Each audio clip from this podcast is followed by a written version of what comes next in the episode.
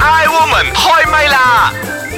I Woman 開唛啦！你好，我係譚玉蓮。你好，你好，我係陳佩樂。你好啊，我係張曉婷。哇！全新嘅十一月份咯喎，咁啊當然啦，繼續都係要 high sell 下先嘅，就係、呃拉下我哋嘅節目啦，俾啲嗯意見我哋啦，咁樣。冇。錯啦，咁 Ice 嗰張咧，仲有其他好多嘅內容啊，好精彩噶吓，大家 click click 同埋要 like 下我哋啦。冇錯，誒咁啊，想講下啦，嗱近呢個年尾啦，咁大家呢個時候咧都會有一啲嘅誒 shopping 啊，係嘛，買嘢啊，買哦好多衫啊節目係真嘅，係好咪多㗎節目你需要好係啦多好嘅多節添新裝咁啊。冇啊，愛買嘢年頭買到年尾都有人 買噶啦，譚玉蓮唔係咁嘅咩？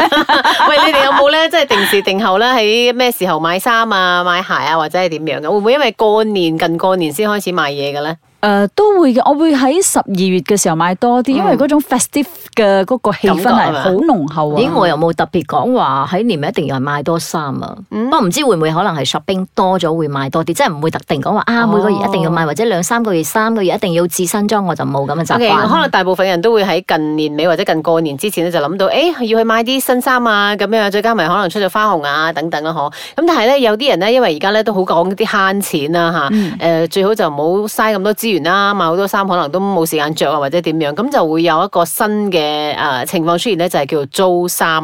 誒租衫其實不嬲都有嘅，譬如話你租晚禮服啊，嗯哦或者咁我你結婚嘅時候有租啲西裝啊做 show 嘅時候都有租嘅係嘛？嗯咁但係而家咧，原來咧喺歐美嗰啲地方咧，租衫呢個情況咧，唔係近呢幾年先開始嘅，原來佢哋咧已經進行咗成十幾年噶啦。即係佢哋唔係租晚禮服啦，佢哋係租普通日常生活嘅都租啊係啦，係啊，係啊，所以我就覺得，誒，當我睇到呢個新聞嘅時候，我覺得哇，都幾好下喎！如果真係租嘅話咧，就慳翻好多位啊，唔誒使成日但買係等等咁喎，樣。咁你洗衫嗰方面嗯咧，嗱，呢個你真係站在時代嘅尖 端， 你擔心嘅嘢呢度已經同你解釋咗。哦我哋 OK，OK 首先講先啊，點解啲人咧會覺得誒買衫好浪費咧？因為而家大家都知道啦，啲資源咧有時太多啊。嗯你買衫嘅嗰個誒手續啊，或者嗰個方便度咧太方便啦，嗯即係你隨時去 shopping 又得，你上網買又得，咁不知不覺你要買好多翻買嚟。多咗，係啦，咁好多你擺喺一我旁邊嗰呢 啊個咪係咯，你旁邊係邊 個啫？咁樣譚玉蓮 咯。即係可能你擺埋喺異國咧，你好耐冇着啊，又唔記得咗，跟住你又不斷咁喺度買，咁所以浪費好多資源。咁其實咧呢一個租借嘅方式咧喺歐美咧，誒、大概我睇下先啊，誒我有寫低個年份嘅，但係咁唔知喺邊度。OK 唔緊要，其實咧好多誒年前咧已經開始有呢一種咁樣嘅租借嘅呢個情況嘅。剛才你咪講到嘅，如果係租衫嘅話咧，會有啲衞生嘅程度嘅。嗯係啊係啊咁咧佢哋咧就已經係講好咗嘅，租之前咧有啲誒、呃 rules and regulation 嘅，或者 terms and conditions 嘅，即係話你一定要將嗰件衫咧清潔乾淨咗先翻翻去嗰、個、呃、租借公司嘅。哇！但係信唔信得過佢嘅方呃式先？我嗯有喺啲歐人美喺我覺河得水 OK 洗，河水洗咗又話啊，我乾淨個啦，我嘅方式嚟㗎，咁點辦啊？但係歐美，我覺得應該唔會啩，佢哋應該好均真啩。仲邋遢都有啊 OK，但係而家呢一個行業咧，開始去到中國咧，好多人都開始有一個咁嘅趨勢啦，嗯即係佢哋都開始會租借一啲計條嘅數衫係咪真係租就平啲㗎？誒、我覺得除咗慳地方之外，租借嘅話應該都唔會話慳錢慳得去即邊啊嗯係日常生活我唔知啦。嗱，譬如話，如果係好似頭先你講嗰啲咧，比較大件啲咧，evening 膠嗰啲咧，咁我覺得租借真係真係慳好哦多。誒，就算嗰啲租借慳好多，但係乾洗都係一筆錢，係啊係咪好係啊貴係啊過。但係啊嗯問題你你淨係用一次費用啊嘛，但係如果譬如你買件衫咧，雖然話你係買咗係你嘅一個資產啊，嗯但係問題咧呢樣嘢你都唔會成日着噶嘛。嗯，嗱，咁有一啲嘅租借公司咧，佢哋會拍一啲短片嘅，佢就會介紹咧佢間公司咧點去清洗嗰啲衫，或者通過呢個短片咧，佢哋會顯示佢公司有用啲咩洗衣機、邊一類型嘅等等，咁佢哋點樣去清洗嗰啲衫，令到啲衫乾淨。咁你租嘅時候，你都會好放心。嗯佢哋有啲嘅短片咁樣宣傳嘅我。真係用埋佢嘅洗衣係啦嘅服務啊，有啲係咁樣，咁、哦當然個費用會貴少少啦。咁如果你要自己都得嘅，但係佢會驚你整壞啲衫啊咁樣，咁你要賠錢就唔抵哇啦，。哦其實咁樣樣租借都幾大壓力嘅喎，不過可能租借嗰啲係名牌衫啦，即係如果誒名牌嘅上班服裝啊咁樣，所以可能一件啊好貴嘅價錢，咁如嗯果我租借嘅話就可以慳翻呢一筆啦個費用啦誒。呃呢度有講到啊，其實喺紐約咧已經有一間租借公司咧喺二零零九年嘅時候已經成立咗㗎啦。當其時咧，佢哋就係提供一啲嘅誒套裝啦，咁、有一啲誒呃 OL 啦，特別係啲高級㗎啦嚇，薪水可能高啲嘅，佢哋會由星期一咧租衫租到星期四。咁咧就誒、呃下一個禮拜又再租過另一批嘅，即係佢哋會日日個個禮拜咁樣去、哦去誒、呃、輪流去去租咁樣嘅。咁 artist 可能都係咁啊，係喎，所以我覺得誒 OK 喎，即係大家可以共享呢個資源啊。咁啊就可以慳翻好多，慳地方嗯好環保啊啦，咁樣係啊。咁但係咧，可能分分鐘會出現撞衫 咯。咁如果係啲 artist 啊、明星啊，可能佢哋就會覺得嗯好唔慣啊，諸如此類咁嘅嘢嘅。但係而家呢一個嘅租借嘅情況咧，去到中國咧係開始大受歡迎。嗯，嚇咁我就覺得，誒係喎，都好有得做 喎，係啊呢我個哋生諗意諗下做呢個生意喺馬來西有得做亞，啊，係咪 啊？OK，我哋呢個時候咧，聽下我哋嘅茶煲劇場，睇下呢三個女人咧，對於誒租衫或者係呃其他嘅情況係有啲咩睇法咧？慈悲蓮，慈悲蓮，把口有時都幾賤。夏綠庭，夏綠庭，最冇記性錯唔定。優雅樂，優雅樂，淡淡定定有錢剩。茶煲劇場。喂喂喂，你嚟睇下 HR 嗰個 Cindy 啊，日日換新包包嘅喎。誒唔止啊，佢仲有好多靚衫咧、靚鞋噶，好似啊 fashion show 咁噶。嗯，或者人哋嘅家底好咧，隱形富豪啊，聽過未？隱形富豪唔多覺咯，佢食晏可好慳嘅咧，有時啊一個三文治就搞掂，有時啊食塊白麵包嘅啫。且或者人哋啊要瘦身咧，愛靚啊。喂喂喂喂，你嚟睇下呢本雜誌啲衫啲鞋 係咪好熟面口咧吓？啊，邊度見過咧？睇過，咦，又真係幾熟口熟面喎、哦，我知啦，Cindy 咪着緊呢件藍色嘅斜膊裝咯。睇下睇下，誒呢個係租借網站嚟噶喎，哦原來咧佢啲衫啊係租借翻嚟噶，唔怪得啊日日新款永不重複啦。啊！呢、個世界上啊，男朋友女朋友都有得租啦，更何況係衫。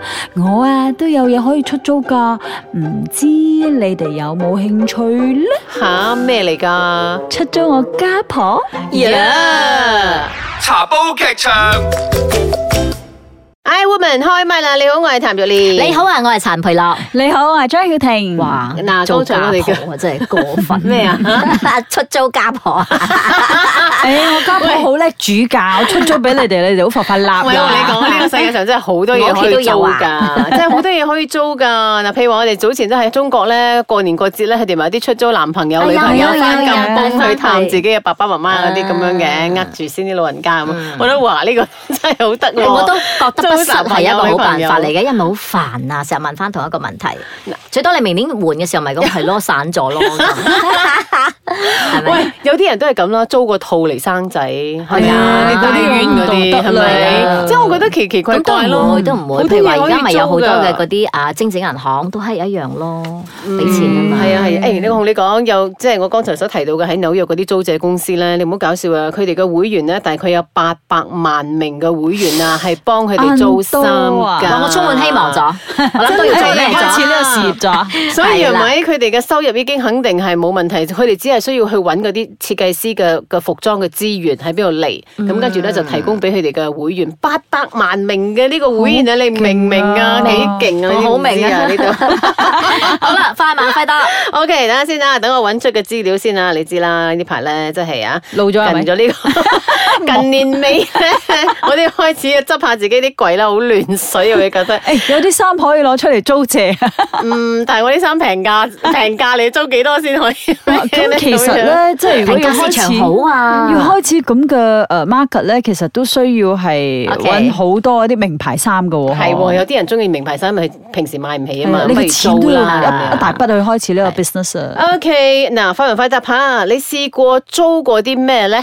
晚裝咯。晚裝即係以前做 show 咧都係自己買嘅，而家買下買下真係好揦嚟嘅，即係你靚啲嘅晚裝咪可能真係要五百到七百，你諗下即係即係做一晚 show 咧，雖然話即係你 show 嘅價錢係貴啲，但係你諗到嗰件衫我冇着㗎啦，同咁埋你你。租嗰陣時係幾多錢啊嗯同？埋你一着係咪？你咪覺得又着翻同一件係好容易俾人認得出噶嘛？咁咁啱我就識咗一個以前係做 dancers 嘅，嗯咁佢、後來就開咗一間租衫嘅公司，哦咁佢嘅都包括咗好多各類型嘅衫。咁、哦有時我都會租，咁我好好噶，即係識得啊嘛，嗯算係舊記得 friend 你平咁樣啊，係啦。咁啊租呢度試過，譬如話一百蚊或者七十或者五十咁哦樣都有，一萬㗎啦或者有時你參加啲主題嘅咩 party 咧，哇！你去買件衫，你真係好嘥噶嘛，係咪？咁咪去租一萬嘢咁樣咯，咁咪嗯平啲咯。咁清洗嘅方面， 我成日諗住清洗嘅啫，清洗交返俾佢洗交返俾佢係咯，我記得係唔需要啊，交翻俾佢洗啊嘅。咁就 O K。我唔知係咪佢如果要自己攞去洗係咁夠力咯。即係咪佢都即係係朋友咁咯，所以冇特別收我嗰個費用啦。我嗯冇租過衫，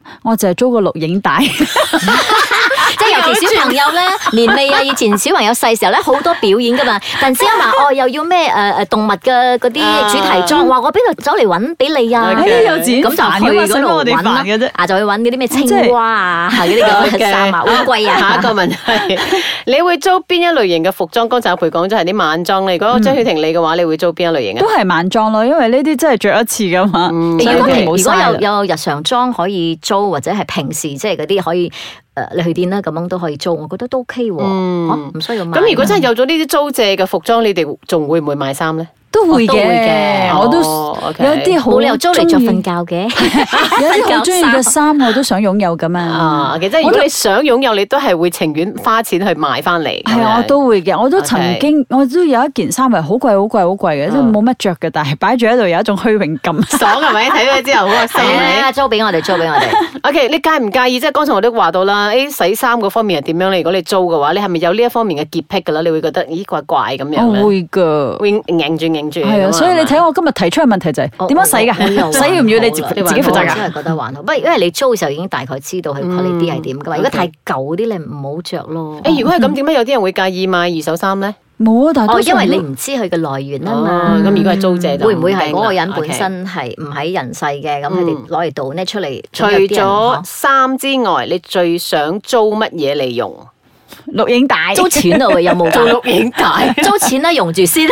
同銀行啊，大把成日都有㗎，成日會 call 你。誒，我哋而家有呢一個財務嘅資助啊。你以為咧要還㗎嗰個？ OK，你 覺得呢個世界上租乜嘢係最離譜嘅？